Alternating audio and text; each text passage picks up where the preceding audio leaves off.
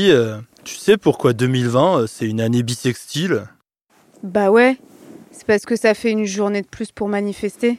Ah ouais Pour ne rien manquer de l'actualité des luttes sociales en France, écoutez la chaîne L'actu des luttes de Radio Parleur. Une rédaction avec des vrais gens dans la vraie vie du terrain, des vraies luttes tous les jours. Salut à tous et à toutes, très heureux de vous retrouver pour ce nouvel épisode de Penser les luttes, votre podcast hebdomadaire sur Radio Parleur. Comme chaque semaine, nous sommes ensemble pour analyser, questionner, comprendre les changements que provoquent les luttes sociales en France.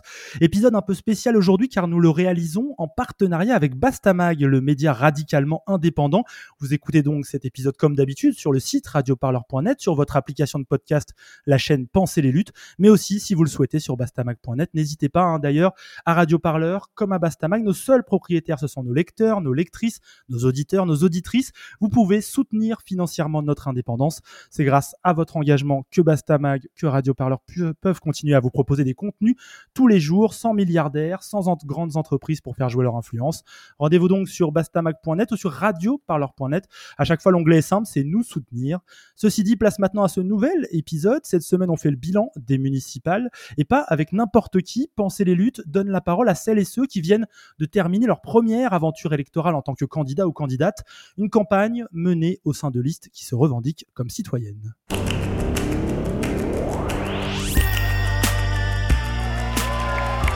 Enfin, quelque chose se passe Pensez les luttes. Pensez les luttes. Quelque chose, mais quoi? Votre podcast hebdomadaire sur Radio Parleur. Il faut arrêter de parler en notre nom. Parce qu'on est assez grand pour parler, on est assez grand pour prendre la parole. On en a ras-le-bol d'entendre des phrases de merde. Une émission pour penser ensemble les mouvements sociaux. Peu importe ta couleur, peu importe ton appartenance sexuelle, peu importe qui tu es, peu importe ce que tu manges, ce combat t'appartient.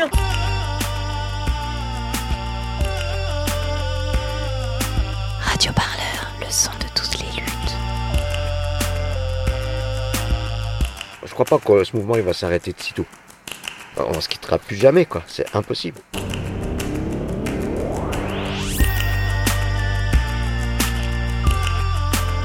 L'engagement de la société civile, la démocratie participative, la co-construction de programmes politiques.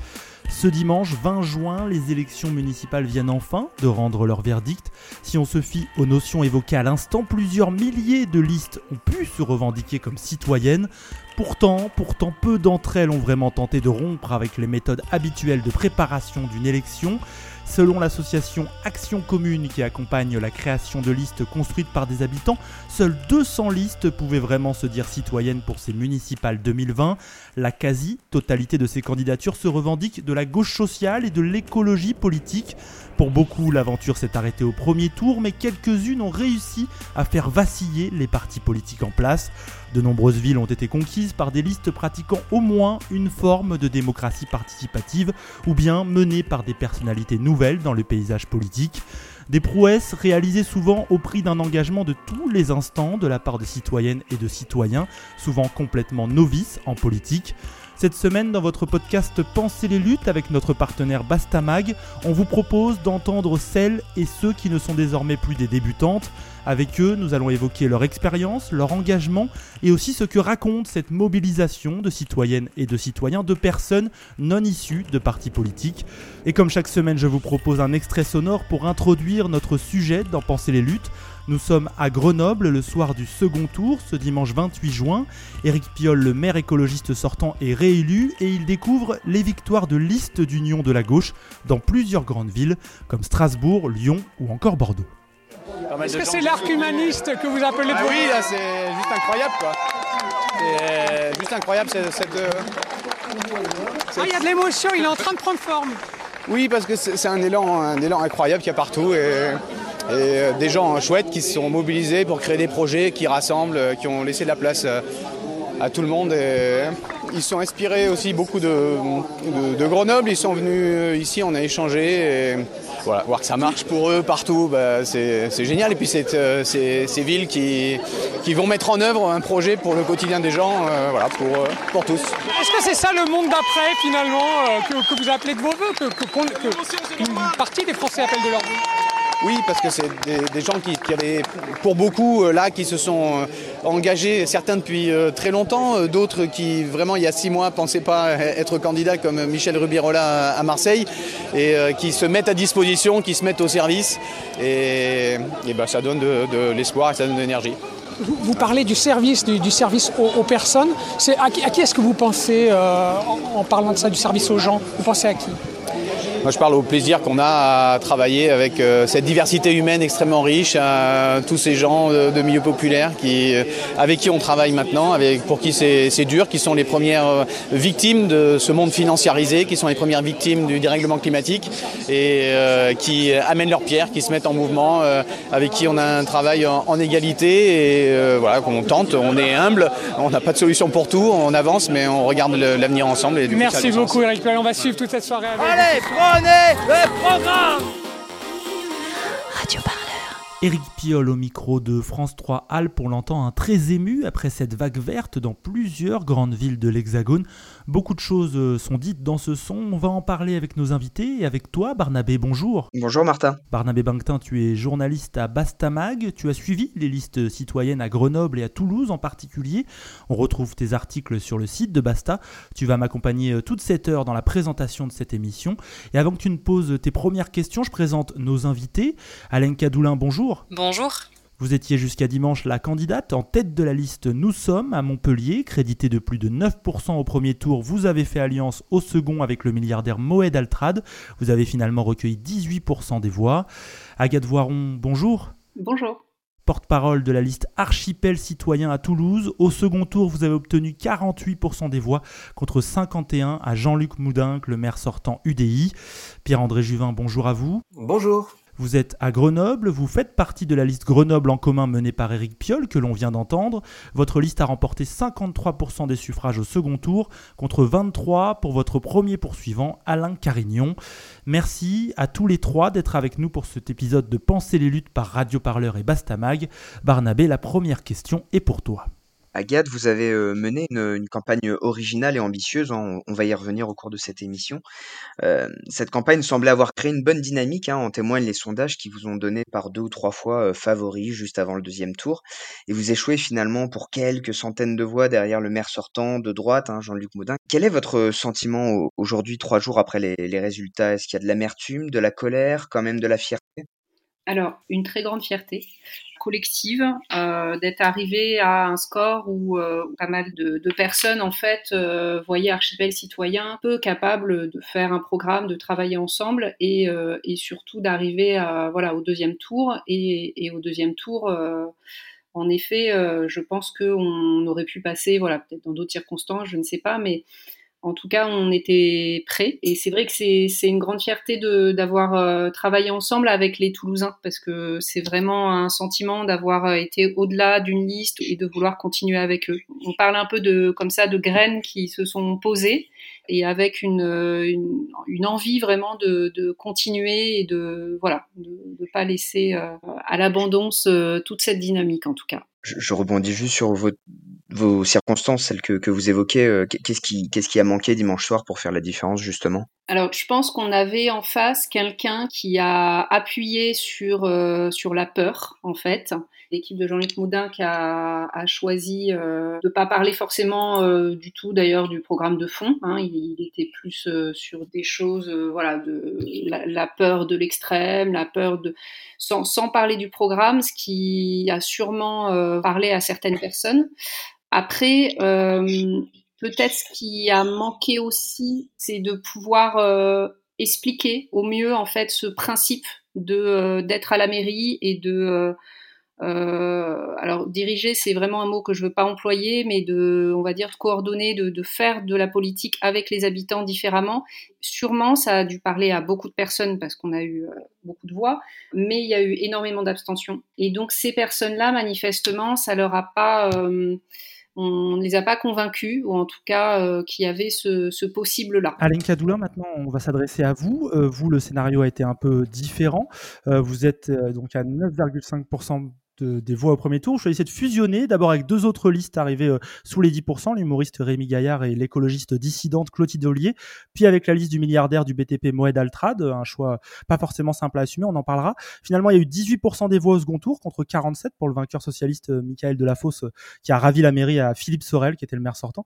même question que pour Agathe Voiron, d'abord, c'est quoi votre sentiment après ces résultats? Bah, sentiment évidemment euh, de la déception déjà euh, par rapport à la participation. Hein, c'est, ça reste la grande gagnante. Euh, nous sur Montpellier, pareil, c'est à nouveau une hécatombe en termes de, d'abstention. Je précise 65% d'abstention hein, quasiment à Montpellier. Oui, tout à fait. On était à 50% lors des précédentes élections. C'est un chiffre qui baisse chaque année, donc euh, voilà, on, sent un, contexte de défiance. Et voilà, donc le, vainqueur, il, remporte la mairie avec 24 000 voix sur une ville de 300 000 habitants. Ça, c'est euh, l'état de la démocratie. Ça veut dire que c'est une responsabilité collective hein, de ne pas avoir réussi à mobiliser. Il y a évidemment le contexte sanitaire qui a joué à nouveau euh, pour cette élection, mais il y a aussi un désintérêt global. donc ça, c'est évidemment une déception. Et puis la déception de ne pas avoir euh, réussi à, convaincre en fait. Je pense que ce que portait notre liste c'était euh, du changement.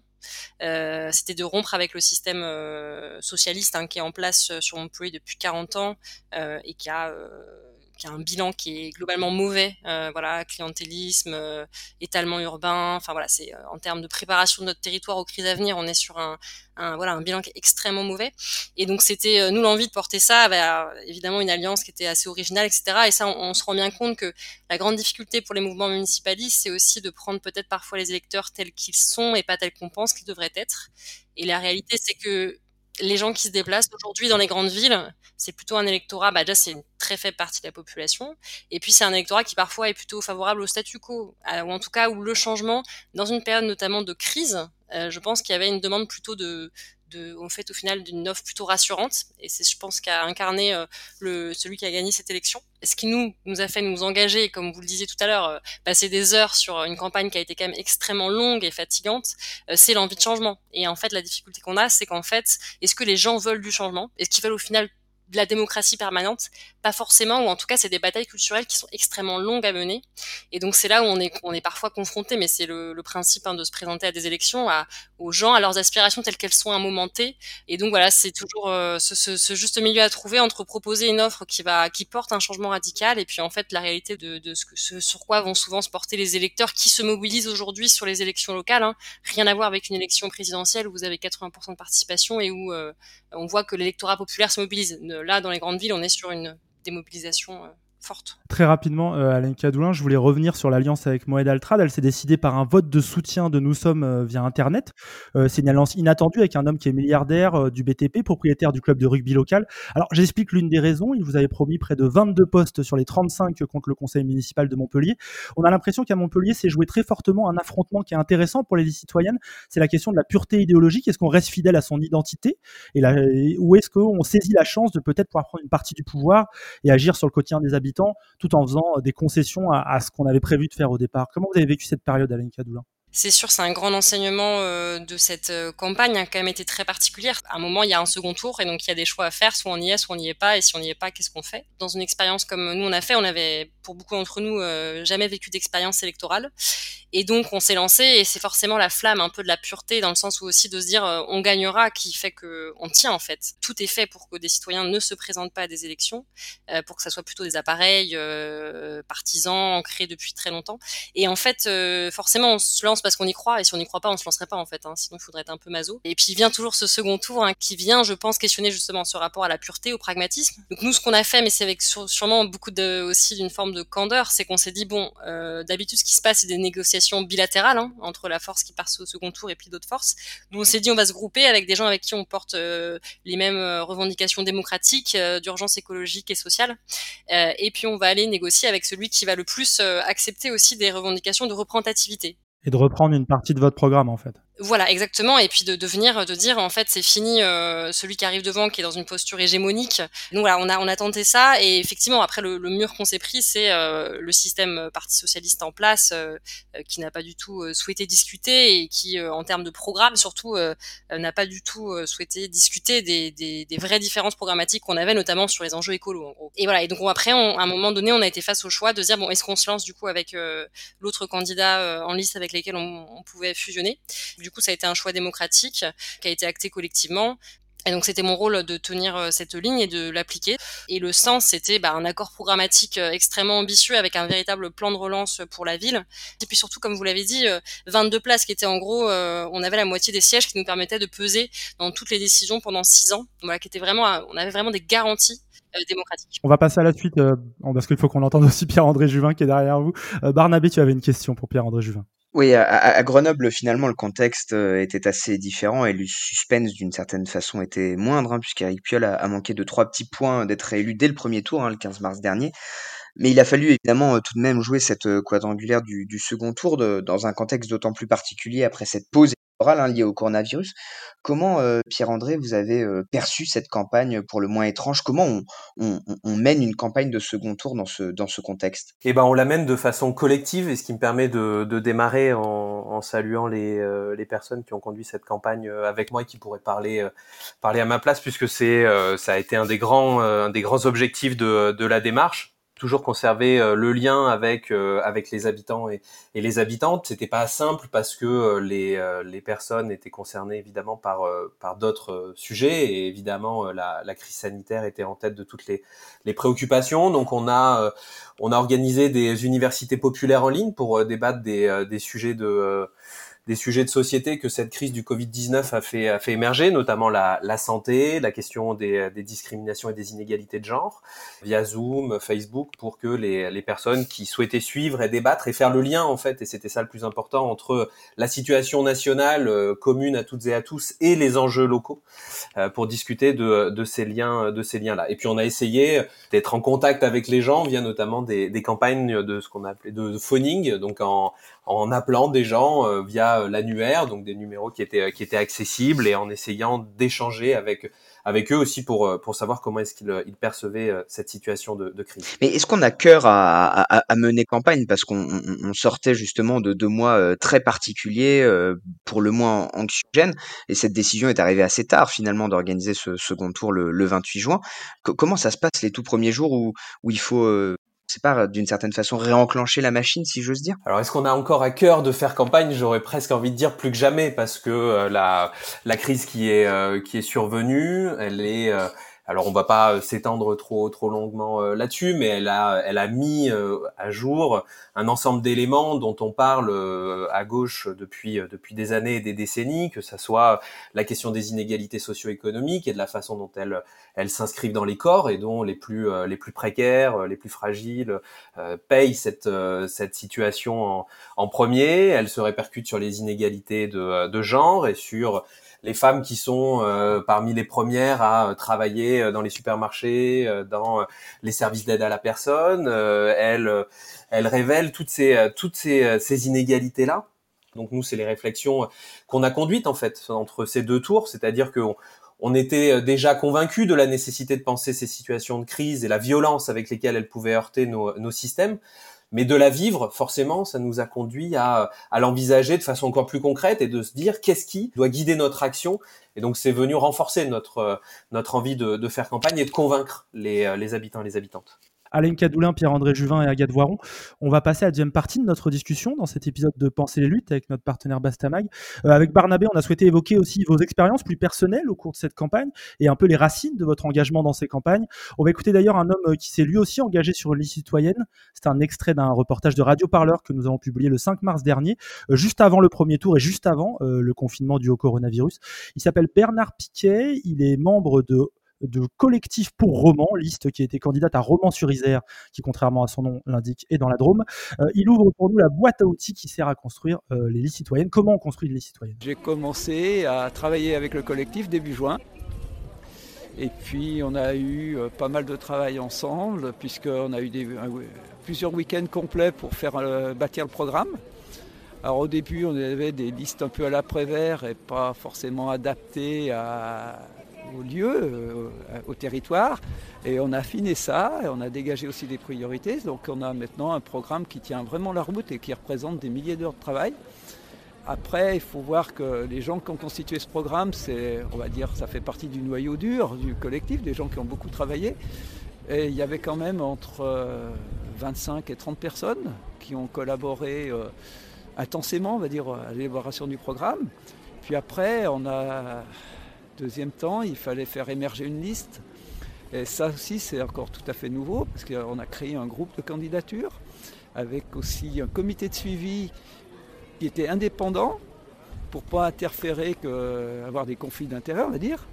Donc au cours de ce week-end du groupe de candidature, nous avions la volonté de faire émerger les candidats pour la tête de liste, le premier adjoint et six garants de nos trois piliers, c'est-à-dire la transition écologique, euh, la réduction de la précarité sociale, enfin le pilier social et le pilier des démocratie participative. À la fin du week-end, nous avions euh, seulement deux candidats pour le poste de maire, un homme, une femme, quatre candidats pour le poste d'adjoint et euh, je crois 18 candidats, 18 candidats pour les, six autres postes. Et après, on a fait un vote par jugement majoritaire et ça a dégagé donc, notre tête de liste actuelle, donc Julie Morel, qui est une jeune femme, qui est en dehors des partis, euh, notre premier adjoint, c'est Jean-Marie Chausson, qui lui appartient à Écologie ELV, et puis euh, six autres euh, garants de nos trois piliers.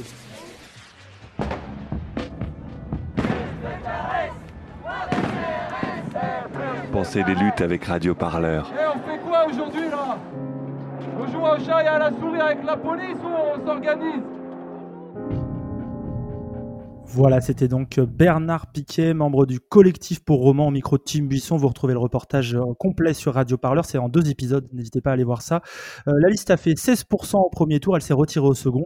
C'est la maire sortante d'hiver droite, Marie-Hélène Toraval, qui a été réélue.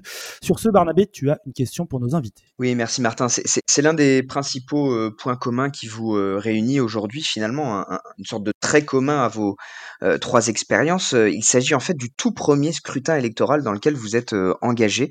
Vous avez en quelque sorte vécu votre baptême du feu en, politique. Agathe Voiron, euh, s'est rencontrés au début de l'année euh, en, reportage pour euh, la campagne que vous meniez avec l'archipel citoyen à Toulouse. Vous, me racontiez justement que vous étiez encore à milieu d'imaginer, il y a seulement quelques mois, vous alliez vous lancer dans une telle aventure. Qu'est-ce qui finalement vous a convaincu de franchir le pas? En fait, archipel citoyen, le reportage précédent est intéressant parce que ça, ça fait vraiment écho à beaucoup de choses qui se sont passées ici à Toulouse. Euh, bon, le comité de suivi indépendant, mais, euh, mais aussi vraiment la constitution de la liste de façon euh, réellement, voilà, enfin, assez innovante et vraiment une façon démocratique très intéressante, avec des gens en fait qui se sont portés candidats. euh, déjà, euh, et ensuite qui ont été euh, plébiscités avec un vote sur Internet. Et puis les 100 premiers, en fait, ont, ont dû passer une sorte de journée d'examen et le jury était lui-même tiré au sort parmi les gens qui, qui les avaient plébiscités sur Internet. Donc on avait là, voilà, une façon totalement inédite. Et à côté de ça, il y a eu un tirage au sort euh, avec euh, des courriers qui ont été envoyés aux habitants de Toulouse. Et donc, on s'est retrouvé avec euh, sept tirés au sort, enfin sept personnes, donc voilà, et dont je fais partie. Donc moi, c'est vrai que je suis arrivée sur cette liste via le tirage au sort. Je suis assez convaincue, comme je le disais déjà avant, que, que je, enfin, Archipel Citoyen m'aurait parlé parce que les, les valeurs étaient vraiment assez proches des miennes, en tout cas. Et mais moi, j'ai comme ressenti euh, quelque chose de vraiment inédit en me disant euh, il, faut le faire parce que parce que c'est euh, c'est quelque chose, c'est compliqué de dire bon, j'adhère complètement à ce que vous faites, mais voilà, je vous laisse je vous laisse bosser tout seul. donc c'est quelque chose qui m'a paru vraiment important pour donner aussi de la crédibilité et quelque chose de de réel quoi par rapport à ce projet et que le, fait en fait qui donne euh, confiance aux habitants, euh, quel que soit leur parcours, quelle que soit leur expérience, euh, de pouvoir être voilà, acteurs à la mairie, comme d'autres qui ont aussi une expérience politique, parce qu'il y avait donc des, partis voilà, qui ont rejoint également Archipel Citoyen. Mais en fait, vraiment, le, fait de travailler ensemble avec des gens avec une expérience politique, d'autres non, ça a été oui, enfin assez incroyable, je pense. Euh, de tous côtés, à mon avis, il y a eu un enrichissement et un apprentissage, euh, quelles que soient les, euh, bah, les, personnes qui se sont investies dedans, quoi. Les personnes qui avaient l'habitude de la vie politique et qui en sont depuis longtemps. vraiment ont dû ben, respecter voilà des règles, s'adapter, accepter de de mettre de côté voilà les cartes des partis, travailler sur un équilibre au niveau de la liste, voilà avec avec des personnes citoyennes, on va dire plus lambda, qui, enfin tous ont, tenu à, une lecture assez réaliste en fait de cette liste. Et c'est peut-être ça aussi qu'on n'a peut-être pas mis en avant de, façon euh, on n'a pas osé, je pense, euh, dire voilà, voilà une liste différente. Euh, il n'y a pas les personnes issues des partis politiques tout en haut et les autres en bas. On a vraiment tenu, donc voilà, les personnes tirées au sort comme moi, on était à peu près tous les dix candidats. C'était assez évident qu'il y en ait, bah, il y en a un qui se retrouve du coup dans l'opposition.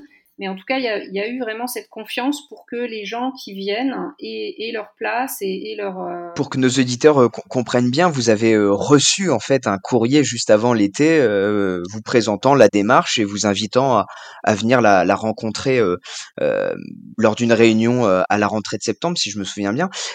avec, avec des si, on, on, mettrait Paris en bouteille, comme on dit, et puis on aurait mis aussi l'archipel citoyen au Capitole au passage. Mais est-ce que, si vous n'aviez pas reçu ce courrier, ce fameux courrier, vous pensez que vous seriez malgré tout, engagé, dans la dynamique de l'archipel citoyen? J'aurais regardé de près parce que de toute façon c'est quelque chose, enfin voilà, c'est qui me parlait et je suis une personne qui qui vote habituellement donc donc je m'intéresse aux élections, voilà, en général, quelles qu'elles soient. Après, c'est sûr que euh, moi-même, euh, je n'étais pas partie pour me porter candidate, en fait. C'était aussi cette, ce courrier-là qui m'a fait euh, connaître de plus près, parce que je n'avais entendu vaguement parler, mais comprendre qu'en fait, il y avait des gens qui se portaient candidats et, et, et que, voilà, enfin, c'est une démarche que, que tout le monde pouvait faire. Après, je, je pense que j'aurais vraiment apprécié de pouvoir participer notamment à la construction de ce programme, me rapprocher de enfin voilà, de, de l'action militante aussi évidemment. Là, j'ai été euh, bah, au sein de la direction de campagne aussi parce que euh, du coup, je me suis retrouvée là avec ce, ce poste euh, de porte-parole aussi. Et vraiment, moi, le mot confiance, je le dirais vraiment, enfin, de, de toutes parts parce que c'est cette vision du, de l'habitant qui, qui, est autant responsable et euh, voilà, enfin que, que, que la personne qui a une expérience politique, enfin comme si il n'y avait pas forcément une école, mais plus un parcours d'expérience et euh, qui puisse justement euh, leur donner euh, la capacité quoi de, de continuer à, à, faire des choses. Pierre-André euh, vous avez un profil euh, un peu différent. Euh, vous êtes sociologue, hein, spécialisé sur les questions de, de santé euh, publique. Euh, vous êtes de fait confronté plus directement à la chose politique et aux affaires publiques euh, dans le cadre de vos recherches et dans votre, dans votre boulot. la question n'en reste pas moins similaire vous, vous concernant. Qu'est-ce qui vous a motivé à passer de l'autre côté de la barrière, d'une certaine façon, du côté d'un exécutif et de la fabrication des politiques publiques? C'est précisément le, les objets sur lesquels je, sur lesquels je, je travaille et il, euh, il n'aurait échappé à personne que depuis plus d'un an maintenant, il y a un mouvement euh, très important et quasiment sans précédent euh, concernant l'hôpital public. Et j'ai eu la chance de copublier un ouvrage qui est sorti quasiment au moment où, où les manifestations et les, et les grèves prenaient à Paris puis s'étendaient dans dans toute la France et pendant plusieurs mois, j'ai pu euh, suivre. On peut, on peut donner son nom. On peut donner son nom et le recommande évidemment à, nos auditeurs. Donc, euh, La casse du siècle à propos des réformes de l'hôpital public. Aux éditions Raison d'agir. Merci, merci beaucoup. Et ça nous a permis de suivre euh, de très près les gens qui se sont engagés dans, dans, dans cette lutte, donc du collectif Interurgence, puis du collectif Interhôpitaux.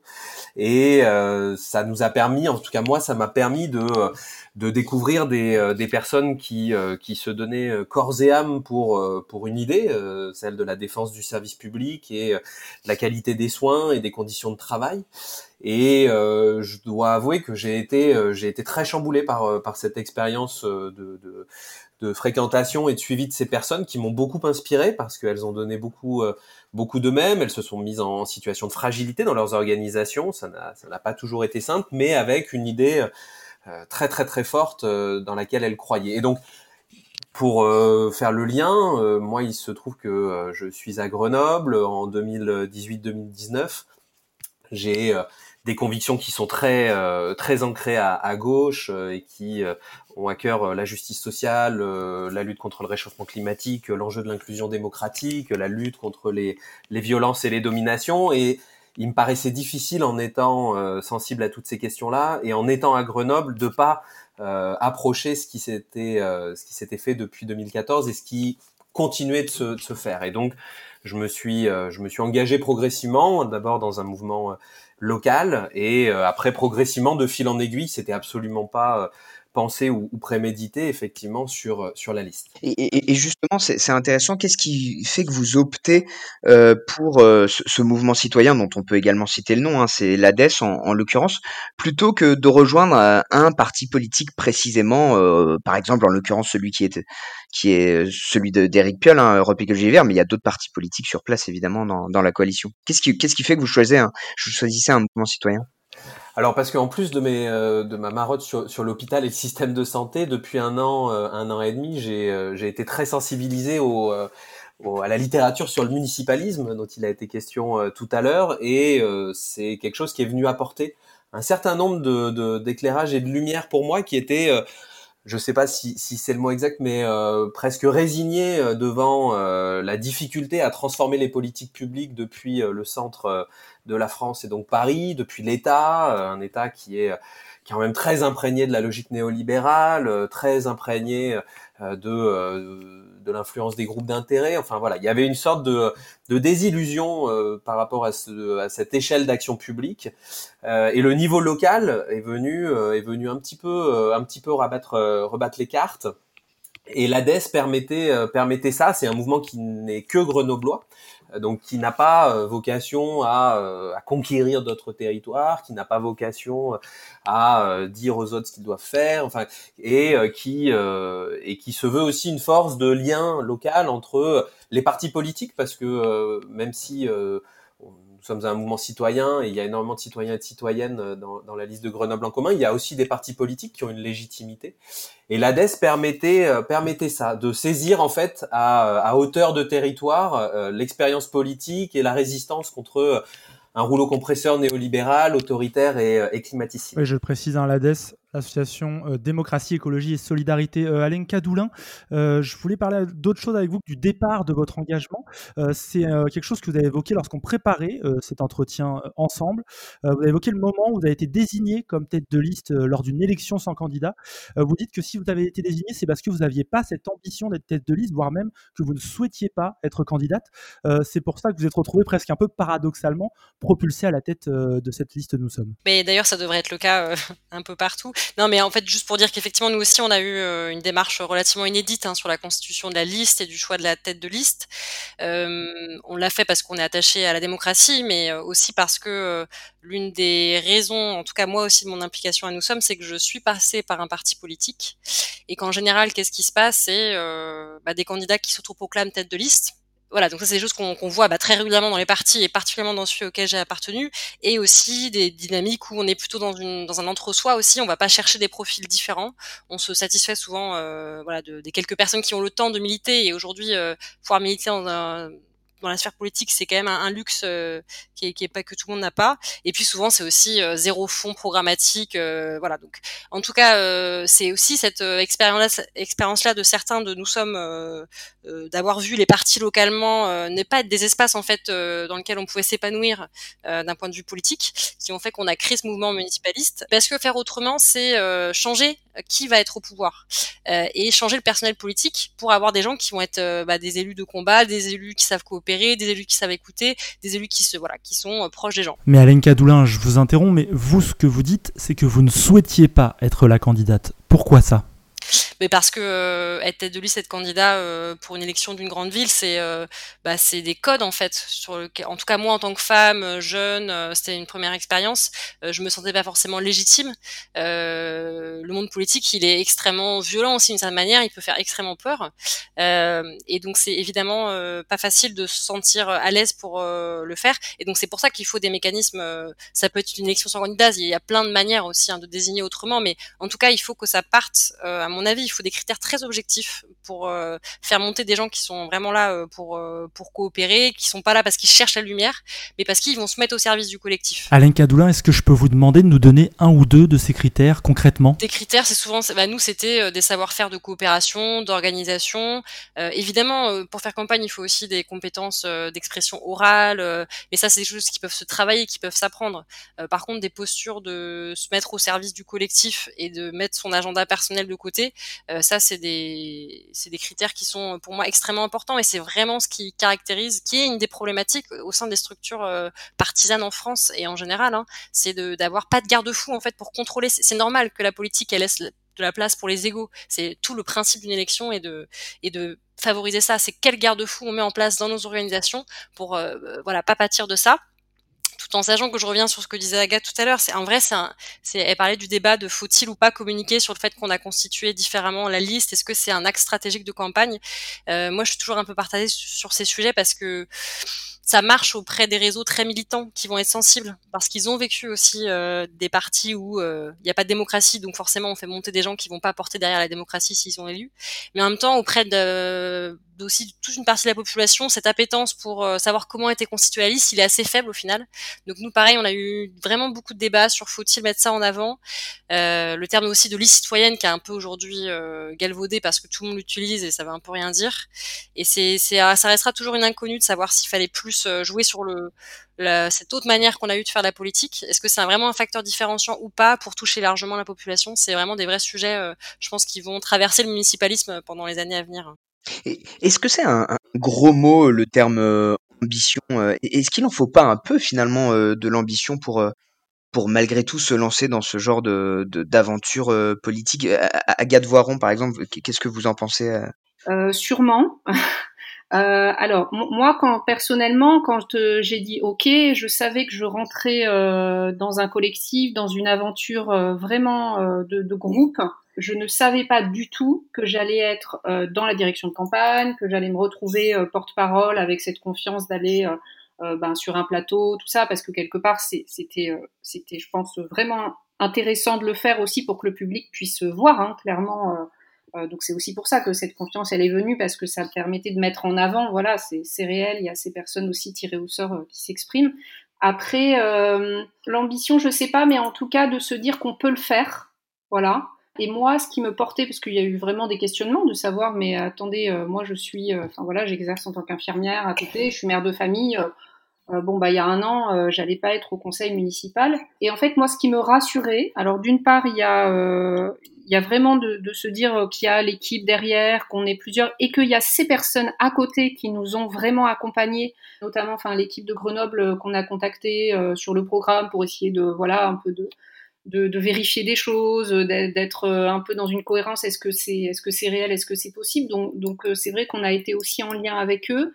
Et je pense que ce qui nous aurait aussi vraiment moi, ce qui m'aurait donné confiance et, ce qui m'aurait empêché un peu d'avoir le vertige si jamais on avait été élu, c'est de se dire euh, qu'il y a vraiment toutes ces grandes villes en France là qui, qui sont passées avec des programmes voilà assez innovants comme comme on avait alors euh, de façon euh, différente évidemment, mais et, du coup de me dire ok, on, va pouvoir poursuivre dans ce programme avec euh, du partage d'expérience, avec tout ça, et, ça, ça me, je, vraiment, ça m'aurait donné aussi confiance encore dans la capacité à faire. Et, vous, Pierre-André, est-ce que vous, est-ce que vous estimez avoir de l'ambition dans votre euh, engagement? Moi, j'aurais tendance à distinguer deux choses. Euh, ça serait absurde de, euh, quand des, des personnes s'engagent dans une dans une expérience comme celle-ci, de nier l'aspiration et donc l'aspiration qui peut être la mienne à, à vouloir agir, à vouloir participer à, à des transformations et à des changements politiques. Après, par contre, la question de l'ambition, je pense qu'elle est, elle est, elle, en revanche, pas personnelle, mais elle doit être politique et collective. C'est-à-dire que, euh, et ça renvoie à tout le, le, le, le, rejet aussi de la professionnalisation politique qui peut, qui structure ces, ces mouvements euh, dont on parle depuis tout à l'heure et, et notamment euh, Grenoble en commun. C'est, c'est l'idée de dire que l'ambition, elle n'est pas individuelle, elle est, il y a un territoire avec des enjeux, des inégalités, un défi climatique à relever comme dans tous les, les territoires. Ces, ces problèmes, ils sont, ils sont brûlants, ils sont actualisés d'autant plus et ils vont être d'autant plus, d'autant plus vifs du fait de, de la crise économique, euh, sociale, politique euh, qui euh, qui se présente à nous, du fait des politiques austéritaires qui vont être renforcées par le gouvernement actuel, quoi qu'il quoi qu'il en dise. Et donc le, la question des, des ambitions personnelles, elle me semble être être mais alors complètement hors jeu par rapport à, à ces défis-là et à l'immensité du travail qui a réalisé et, et à l'énergie qu'il qu'il suppose. Pour moi, il y a, il y a déjà suffisamment de, de choses à faire pour pour faire tout ce pourquoi on a été élu, pour ne pas avoir à, euh, à penser à, à penser à, à, tout cela. Et encore une fois, il y a un enjeu aussi fondamental quand on parle de démocratie, de citoyenneté, quand on connaît les limites de la démocratie représentative qu'il faut jamais euh, jamais négliger. C'est aussi la question de la question du roulement, la question de euh, de du fait de faire un deux mandats maximum. On sait que euh, Éric Piolle l'a dit lui-même, euh, c'est son deuxième et dernier mandat de, maire. Euh, il y a beaucoup de conseillers municipaux et d'élus euh, qui n'envisagent pas de faire plus d'un mandat. Il y en a qui, dans la mandature précédente, n'en ont fait qu'un et se sont retirés pour reprendre leur activité professionnelle et qui aujourd'hui disent que c'était une expérience fantastique, mais qu'au bout de six ans, il y a besoin de, nouvelles idées, de nouvelles énergies. Et la, la, la question là de, l'ambition paraît complètement hors sujet. Merci Pierre-André Juvin, vous écoutez bien Penser les luttes sur Radio Parleur en partenariat avec Bastamag. On arrive déjà à la troisième partie de notre discussion. Ces municipales 2020 ont permis de tirer de nombreux enseignements pour l'avenir politique de notre pays. Parmi eux, la sensation d'un retour d'une partie des citoyennes et citoyens dans l'action politique. Un retour via les listes citoyennes qui s'accompagne aussi à l'opposé d'une très forte abstention, près de 59%, c'est historique. On va évoquer tous ces enseignements avec nos invités, mais d'abord je vous propose d'écouter l'analyse de Julien Talpin. Il est sociologue, il travaille sur les quartiers populaires et sur l'organisation communautaire des citoyens. Il explique pourquoi en 2020, les listes citoyennes ont en quelque sorte changé d'ambition, voire même de braquet. Beaucoup de ces listes émanent, et on, l'a entendu, hein, euh, de, de, mobilisation associative préalable et du sentiment que, euh, pour un certain nombre d'entre elles, que la stratégie du contre-pouvoir n'est pas suffisante, d'une certaine façon et que on s'épuise parfois à être dans euh, l'opposition, etc. Et que euh, c'est euh, c'est l'idée que tant qu'on n'aura pas les clés de la ville, d'une certaine façon, on sera dans une position d'opposant qui pourra obtenir un certain nombre de choses. Et personnellement, qui travaille beaucoup sur les contre-pouvoirs citoyens, je crois qu'il y, y, a une dynamique démocratique très importante à ce niveau-là.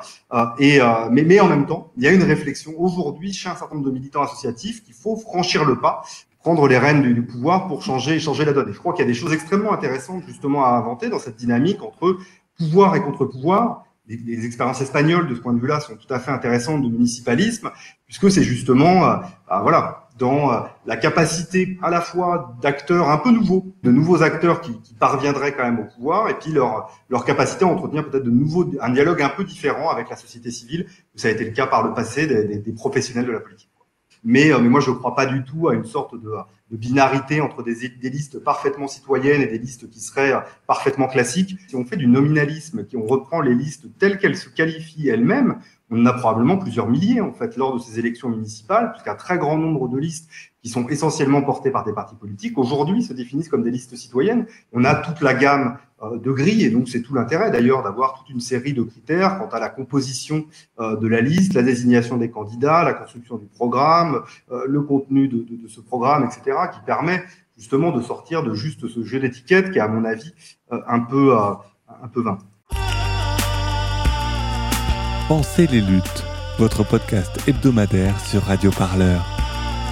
Pour penser ensemble les mouvements sociaux.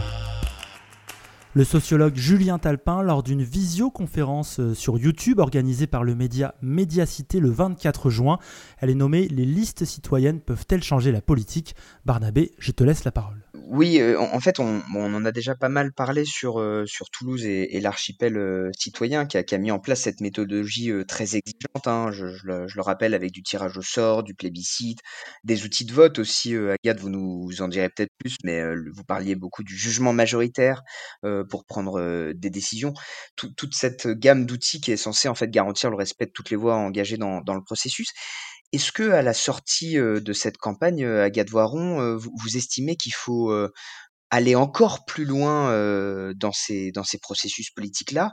Est-ce que vous auriez envie que ça devienne une norme beaucoup plus partagée? Ce qu'on ce qu'on aurait vraiment vraiment aimé faire, c'est traduire cette, cette, cette façon en fait de pouvoir prendre des décisions avec les avec les habitants, voilà, enfin notamment dans, des décisions d'aménagement, de de, savoir quoi mettre dans, tel espace. Parce que les, collectifs d'habitants en fait moi c'est ce que j'ai découvert c'est qu'ils sont là qu'ils existent depuis très longtemps.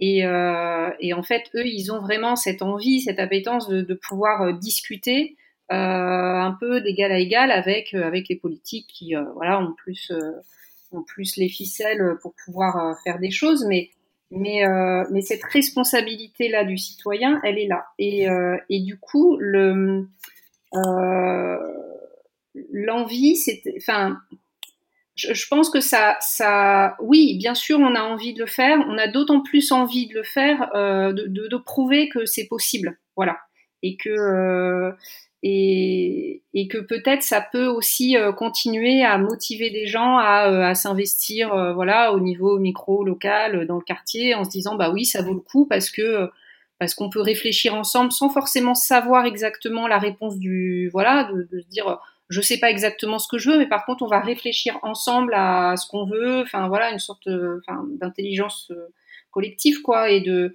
ça, ça, ça, donne envie évidemment. Là ce qu'on a ce qu'on a envie de faire parce que bon évidemment les, gens sont là sont très déçus parce qu'on était euh, très très près du but euh, c'est de c'est toute cette expérience euh, et cette façon de penser de, de, pouvoir le, en tout cas, de pouvoir l'appuyer et le faire dans, euh, dans les espaces démocratiques qui existent, comme euh, les, les comités de, de, quartier, les choses comme ça, et d'aller vraiment, voilà, à l'encontre euh, de, de, ces personnes-là qui sont à la mairie et en fait qui, euh, qui ne connaissent pas ça.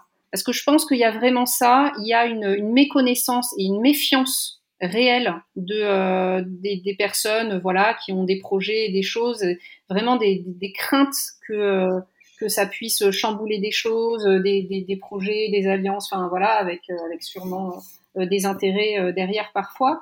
mais moi, ce que je vraiment, ce que j'espère, c'est de aussi pouvoir montrer que le, le, monde ne va pas s'écrouler en fait. on peut on peut continuer et on peut vraiment voilà travailler ensemble sans que les choses soient faites de façon irresponsable quoi. Mais ça représente un ça représente un coût quand même cette vous nous racontiez que c'était pas évidemment euh, tout le temps euh, facile, les discussions à plusieurs, d'expérimenter des nouveaux modes de, prise de décision. Euh, Alenka Doulin disait tout à l'heure, il faut euh, aussi accepter que les électeurs sont ce qu'ils sont plutôt que de projeter sur eux une image un peu idéalisée. comment on rend, comment on rend cette, cette façon de faire de la politique désirable Vous voyez Ce qu'il faut se dire, c'est qu'il faut pas trop demander et, et c'est peut-être ça aussi qui, qui, a fait peur hein, aux, aux, électeurs et pourquoi ils se sont pas déplacés. Euh, trop leur demander dans leur dans leur investissement parce qu'ils ne peuvent pas forcément euh, le faire. Voilà. Et euh, mais par contre, je, je trouve que euh, euh, ça peut être aussi des, des, périodes de vie ou des voilà, mais mais au moins de que ces personnes se disent bon, c'est pas forcément moi qui y vais, c'est pas mais par contre, je sais que, euh, que, que, les décisions seront prises de façon euh, collective, sans forcément euh, pouvoir être dedans tout le temps. Quoi. Alain Cadoulin, quand on préparait cette émission, on a évoqué l'abstention, elle est historique, 59%, même 65% à, à Montpellier pour vous, l'objectif de Nous Sommes, c'était sans doute le même qu'à Toulouse ou à Grenoble, d'amener des citoyens à la politique, à revenir voter.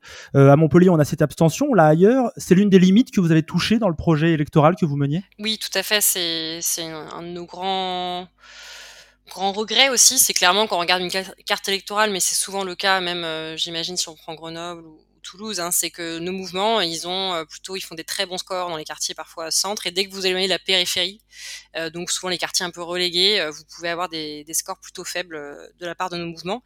donc ça, vient vraiment nous questionner hein, sur, au final, où on, s'est lancé parce que on avait aussi envie de porter la parole de tous ceux qui sont jamais représentés dans les institutions et qui le sont pas aussi parce que souvent les hommes et les femmes politiques bah, savent qui votent et donc vont faire des politiques publiques pour les gens qui votent et pas forcément pour ceux qui ne s'expriment plus aujourd'hui dans les urnes parce qu'ils ne croient plus en ce moyen d'expression. Donc voilà, donc c'était vraiment un de nos enjeux. Après, la réalité, c'est que bah, pour s'implanter dans ces quartiers, pour aller chercher ces énergies-là, en fait, il faut un bah, aussi avoir des militants qui viennent de ce quartier-là. Il faut des et ça, c'est des choses qui se construisent sur le long terme. C'est une bataille culturelle et c'est là aussi où nous, nos modalités, nos structures, elles sont souvent extrêmement. Enfin, nous, on a vraiment beaucoup d'énergie qui sont mises sur la facilitation, l'organisation interne, et ça, ça demande beaucoup de temps et des compétences euh, euh, qui sont euh, souvent pour ceux qui ont pu la chance, avoir la chance éventuellement d'être dans des structures où on travaille ça, etc. Donc juste pour dire que c'est un vrai enjeu pour nos structures, et je pense que c'est aussi que on vient parfois avec euh, nous ce qu'on pense être des priorités, c'est pas forcément celle euh, euh, de tout le monde. Enfin, je pense qu'il faut nous, c'est pour ça qu'on avait commencé à travailler des formats d'auto-organisation. On part, on travaille avec les habitants des petites problématiques qu'ils ont localement. par exemple, je suis dans un logement social et c'est mal isolé. Comment j'amène les gens à s'organiser pour avoir une petite victoire concrète qui va ensuite leur faire prendre conscience que en se battant collectivement, on, on, on, a beaucoup plus que on est tout seul et isolé. Et ça, ce, je pense que ce travail-là d'auto-organisation, de, en fait, de partir des petites urgences des gens, plutôt qu'être sur des grands combats un peu aussi ou des choses très idéologiques, et ben ça, ça prend énormément de temps et c'est très compliqué à faire en période électorale, euh, notamment pour nos mouvements parce qu'on était en train d'apprendre déjà comment on faisait la, comment on, bataillait dans une période électorale, euh, comment on construit un parti, comment on le finance, comment on fait campagne, comment on gère la presse, comment. Et donc en fait, de mener de front à la fois aller chercher euh, ces gens qui, enfin, voilà, de partir, qui sont peut-être éloignés de nos problématiques, ça, ça demande énormément d'énergie. Mais par contre, je crois que c'est à regarder de, il faut vraiment le, se prendre ce problème en face euh, voilà et ne pas euh, sombrer voilà de faut pas être déficit défaitiste par rapport à ces questions-là mais je pense par contre qu'il faut il faut se poser la question de ah, pourquoi euh, ceux qu'on qu'on veut représenter au final ne se sentent pas forcément ne se retrouvent pas dans notre, offre politique.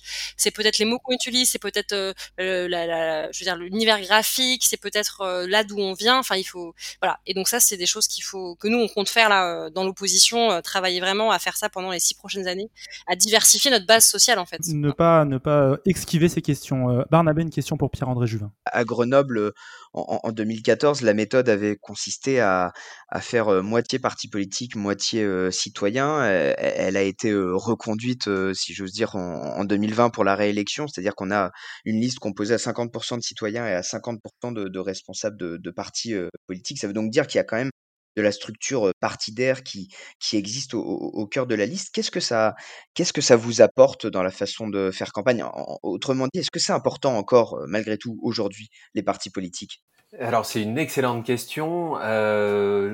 Moi je suis pas et je rejoins un petit peu ce que disait Julien Talpin dans son intervention, c'est-à-dire que des listes qui seraient purement non encartées, parce que voilà partisane, il y a, y a toute une, une, gamme de définitions, mais non encartées d'un côté et de l'autre des listes purement encartées.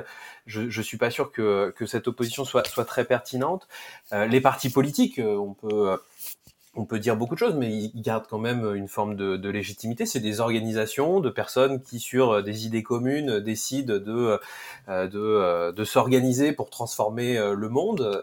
et en cela, il n'y a pas de, il y a rien de, de mal. Et c'est des organisations qui, par ailleurs, effectivement, ont ont des ont des expériences de alors de de campagne électorale, de construction de programmes, de conciliation aussi, euh, de divergence à l'intérieur d'un mouvement. Et en fait, quand on euh, conduit euh, une première campagne électorale, comme c'est notre cas à tous, bah, on découvre qu'il y a un enjeu aussi, à savoir à un moment se mettre d'accord et, à, opérer des, consensus. Donc, c'est des expériences, c'est des personnes et des organisations qui ont toute cette expérience. Peut-être je me permets juste un petit mot sur l'abstention parce que à, Grenoble aussi elle a été euh, elle a été euh, elle a été importante.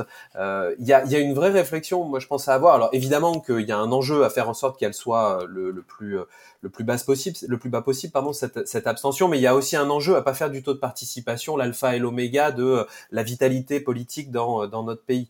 C'est-à-dire que on a souvent tendance à le dire à gauche quand on, on perd les élections présidentielles tous les cinq ans, que euh, la vie politique elle continue pendant un mandat et que euh, les manifestations, les mobilisations, euh, les revendications, elles continuent d'être portées. Les mouvements sociaux, ils s'arrêtent pas entre les entre les élections. Et la responsabilité je pense, des, des, des, mouvements citoyens, politiques de gauche, écologistes, quand ils se retrouvent à être à la tête d'institutions, c'est de conserver ça à, l'esprit et de rester très vigilant là-dessus. Et c'est le cas à Grenoble depuis six ans, et il faut que ça le, ça le reste, de se dire que les politiques publiques, que ce soit dans leur construction, dans leur mise en œuvre, dans leur évaluation, elles doivent être être faites non pas en collaboration avec les habitants, mais directement avec les habitants et les habitantes. C'est-à-dire qu'il y a un enjeu à penser l'inclusion démocratique et c'est ça qui peut potentiellement faire que euh, que euh, le taux de participation euh, remonte. Le taux de participation, c'est plus un symptôme que qu'une cause en, en, tant que telle. Et quand on parlait d'ambition tout à l'heure, là il y a une, une ambition qui est qui est très forte, qui peut qui peut paraître très très élevée, mais qui à mon avis est celle que que nous devons tous et toutes relever. C'est-à-dire pour peut-être dernière question pour pour conclure et puis commencer à tracer un peu des, des horizons, c'est-à-dire que cette fameuse vague verte dont on a beaucoup parlé depuis dimanche soir, elle doit forcément s'appuyer sur sa jambe participative, méthode de démocratie plus directe. C'est ça que ça veut dire? On, peut ouvrir cette question à, tous les trois. Je ne sais pas si l'un d'entre vous veut, commencer en, en particulier. Alors, euh, les, les, luttes euh, écologiques en France, euh, voilà, sont et, et, et, le parti aussi euh, élevé est quand même nettement ancré à gauche, voilà. Mais en effet, ça doit aussi se prouver par montrer une cohérence avec la, la, la demande d'aujourd'hui, et mais parce que ça ça montrera euh, qu'une politique différente est possible en fait. Je pense que à Grenoble, s'il y a cette réélection, c'est euh, dans ce cas-là où, où, les électeurs ont, confirmé qu'ils étaient euh, voilà satisfaits euh, évidemment par par la politique à Grenoble, mais qu'il faut qu'on le mette en pratique pour que pour que les gens se disent euh, voilà c'est possible. Et comme je disais euh, aussi pour ne pas avoir en face en fait des personnes qui dressent comme ça euh, une peur un peu de, de drapeau de, de, gestion catastrophique. Parce que c'est que comme ça qu'on qu'on arrivera à, bah, à, montrer que enfin voilà enfin d'avancer sur des luttes ensemble et à montrer que c'est bénéfique quoi. Alain Cadoulin, peut-être cette idée de mettre en pratique les choses? Oui, bah effectivement, je pense qu'aujourd'hui, c'est c'est un des problèmes, c'est la démocratie locale qui fonctionne très mal. ça dure six ans, la majorité fait ce qu'elle veut pendant six ans, donc il n'y a pas de vraiment d'opposition qui a un porte-voix. Et puis on a des mécanismes souvent de démocratie dite participative qui consistent à consulter un peu parfois les habitants sur certains projets, mais il n'y a pas de codécision. Et je crois que c'est, je pense qu'on peut aussi retenir du mouvement des gilets jaunes, c'est aussi voilà pourquoi le RIC c'est devenu l'étendard de ces revendications démocratiques, c'est que les gens aujourd'hui ils veulent décider, ils veulent pouvoir participer à des choix concrets, euh, ils veulent pouvoir mettre euh, à l'agenda des, questions. Et, je crois qu'il faut vraiment entendre ça. Donc nous, euh, c'est des choses qu'on portait dans le programme, hein, des assemblées citoyennes tirées au sort, évidemment de la démocratie aussi dans les quartiers de proximité, au plus près de là où sont les gens, pour un peu les accrocher et leur faire découvrir l'institution. Et puis c'est de la démocratie dans la manière de, constituer la liste et puis le, programme. Et, je pense que ça, on va le garder nous là pendant les six prochaines années. rien que pour prendre un exemple, nous, notre ambition, c'est aussi de, voilà, de rendre visible ce qui, va, ce qui se passe dans cette institution qui est souvent très opaque. Euh, voilà, personne ne regarde les conseils euh, municipaux. donc nous, voilà, par le premier conseil samedi, on va aussi le, projeter dans une dans une salle et pour que bah, tout le monde puisse euh, y assister et puis euh, rendre compréhensible ce qui s'y passe. Et ça, je crois que c'est les partis. je rejoins, hein, c'est pas les partis en soi qui sont mauvais, c'est la manière souvent dont ils fonctionnent, notamment localement, font pas forcément ce travail de, de transmission aussi pour rendre visible ce qui se passe dans cette institution. Et ça, ça va être c'est souvent le rôle des mouvements municipalistes et nous, évidemment, on jouera cette carte-là euh, pour les six prochaines années. Et Pierre-André Juvin, euh, Alenka Doulin évoque le RIC, le référendum d'initiative citoyenne. Ça pose un peu la question du cadre qu'on laisse aussi aux gens pour s'exprimer. Euh, il y avait eu un référendum d'initiative citoyenne euh, à la Villeneuve, à Grenoble, organisé en dehors des partis, en dehors de la mairie, assez mal accueilli euh, par l'équipe en place euh, à l'époque, l'équipe d'Éric Piolle. C'est aussi cette question du cadre qu'on laisse aux gens pour s'exprimer. Il y a plusieurs choses. Il y a, il y a des contraintes institutionnelles qui, qui pèsent sur sur les mouvements et, euh, et l'exercice du, euh, du, pouvoir confronte en fait ces, à ces contraintes et qui font que euh, malheureusement tout n'est pas tout n'est pas toujours possible et ça fait partie en fait des épreuves que la gauche et les mouvements citoyens et écologistes doivent doivent affronter et apprendre à gérer. Il y a une il y a quelque chose de fondamental et et c'est relevé par par beaucoup des observateurs et des mouvements sociaux, c'est la nécessité pour ces mouvements de gauche et ces mouvements citoyens une fois au pouvoir de réussir à conserver une, une écoute très très attentive aux contre-pouvoirs et à ne pas les, les balayer d'un d'un revers de main. Sur le sur le RIC, et ce qui a été dit, et je pense que c'est essentiel, c'est le mouvement des gilets jaunes, le mouvement hospitalier depuis un an et demi, euh, le mouvement Black Lives Matter avec euh, ce qu'on a vu aussi euh, en France, les marches pour le climat. Enfin, il, se lève quand même depuis plusieurs années un ensemble de mouvements qui sont porteurs de, de, de, de changements et de joie politique et collective, qui font qu'il n'y a pas deux jambes pour la vague verte ou la vague écologiste et sociale, mais il y en a trois. Il y a la question de la justice sociale, la question climatique et la question démocratique. Et c'est sur ces trois jambes-là qu'il faut être capable d'avancer et il, faut, il ne faut renoncer à aucune des trois, sinon les, les, deux autres sont, sont caduques. Eh bien, c'est sur cet euh, animal idéologique à trois jambes que se termine cette émission. Vous écoutiez le podcast Penser les luttes, une émission réalisée en partenariat avec Bastamag. C'est un grand plaisir de travailler ensemble. Vous retrouverez sûrement régulièrement des journalistes de Bastamag dans notre émission. Merci à Barnabé Bangtin, journaliste à Basta, pour toutes tes questions. On retrouve tous ces articles sur le site bastamag.net. Je remercie aussi nos invités. Alain Cadoulin, candidate en tête de la liste Nous sommes à Montpellier. Vous allez maintenant être conseillère municipale d'opposition à la mairie et à la métropole. Agathe Voiron, vous étiez jusqu'à dimanche porte-parole de la liste Archipel Citoyen à Toulouse. Et Pierre-André Juvin, merci aussi à vous, membre de la liste Grenoble en commun et désormais conseiller municipal dans la majorité locale. Chères auditrices et auditeurs, on espère que cette émission vous a plu. Si c'est le cas, n'hésitez pas à en parler autour de vous. Vous pouvez aussi nous soutenir via un don financier. Pour Bastamag, ça se passe sur le site bastamag.net. Pour Radio Parleur, rendez-vous sur radioparleur.net. N'oubliez pas que l'information indépendante ne dépend que de vous et de votre engagement à nos côtés. C'est comme ça qu'elle est sans milliardaire et sans influence de grandes entreprises. Rendez-vous la semaine prochaine pour un nouvel épisode de Penser les luttes, votre podcast pour réfléchir ensemble sur les luttes sociales. Bonne semaine.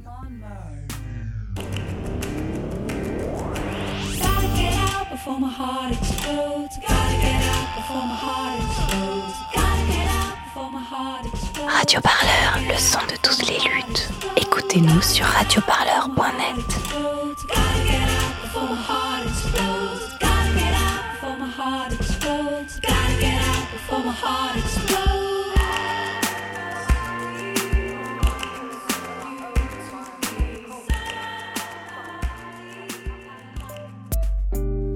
Non mais chérie, pourquoi tu veux toujours faire des trucs compliqués?